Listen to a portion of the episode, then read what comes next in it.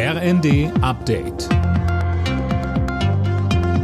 Stündlich neu. Auf den Punkt informiert. Ich bin André Glatzel. Guten Tag.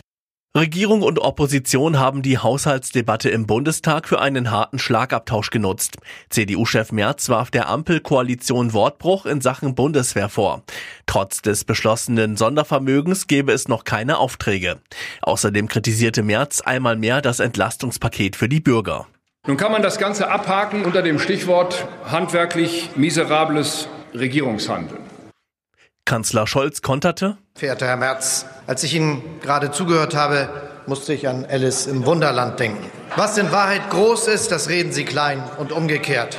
Und was zunächst logisch klingt, ist in Wahrheit blanker Unsinn. Das Bürgergeld soll heute eine weitere Hürde nehmen. Nachdem sich Ampel und Union gestern auf einen Kompromiss geeinigt haben, geht der Vorschlag heute in den Vermittlungsausschuss.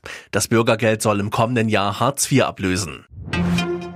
In Großbritannien wird es kein erneutes Unabhängigkeitsreferendum geben. Das oberste Gericht Großbritanniens hat einen entsprechenden Antrag der schottischen Regierungschefin Sturgeon abgelehnt.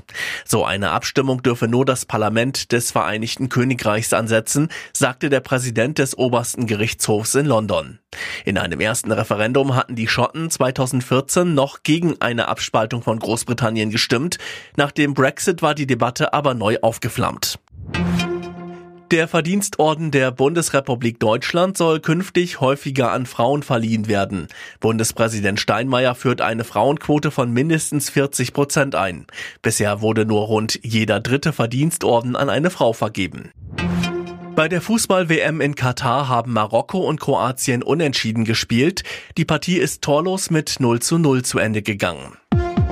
Alle Nachrichten auf rnd.de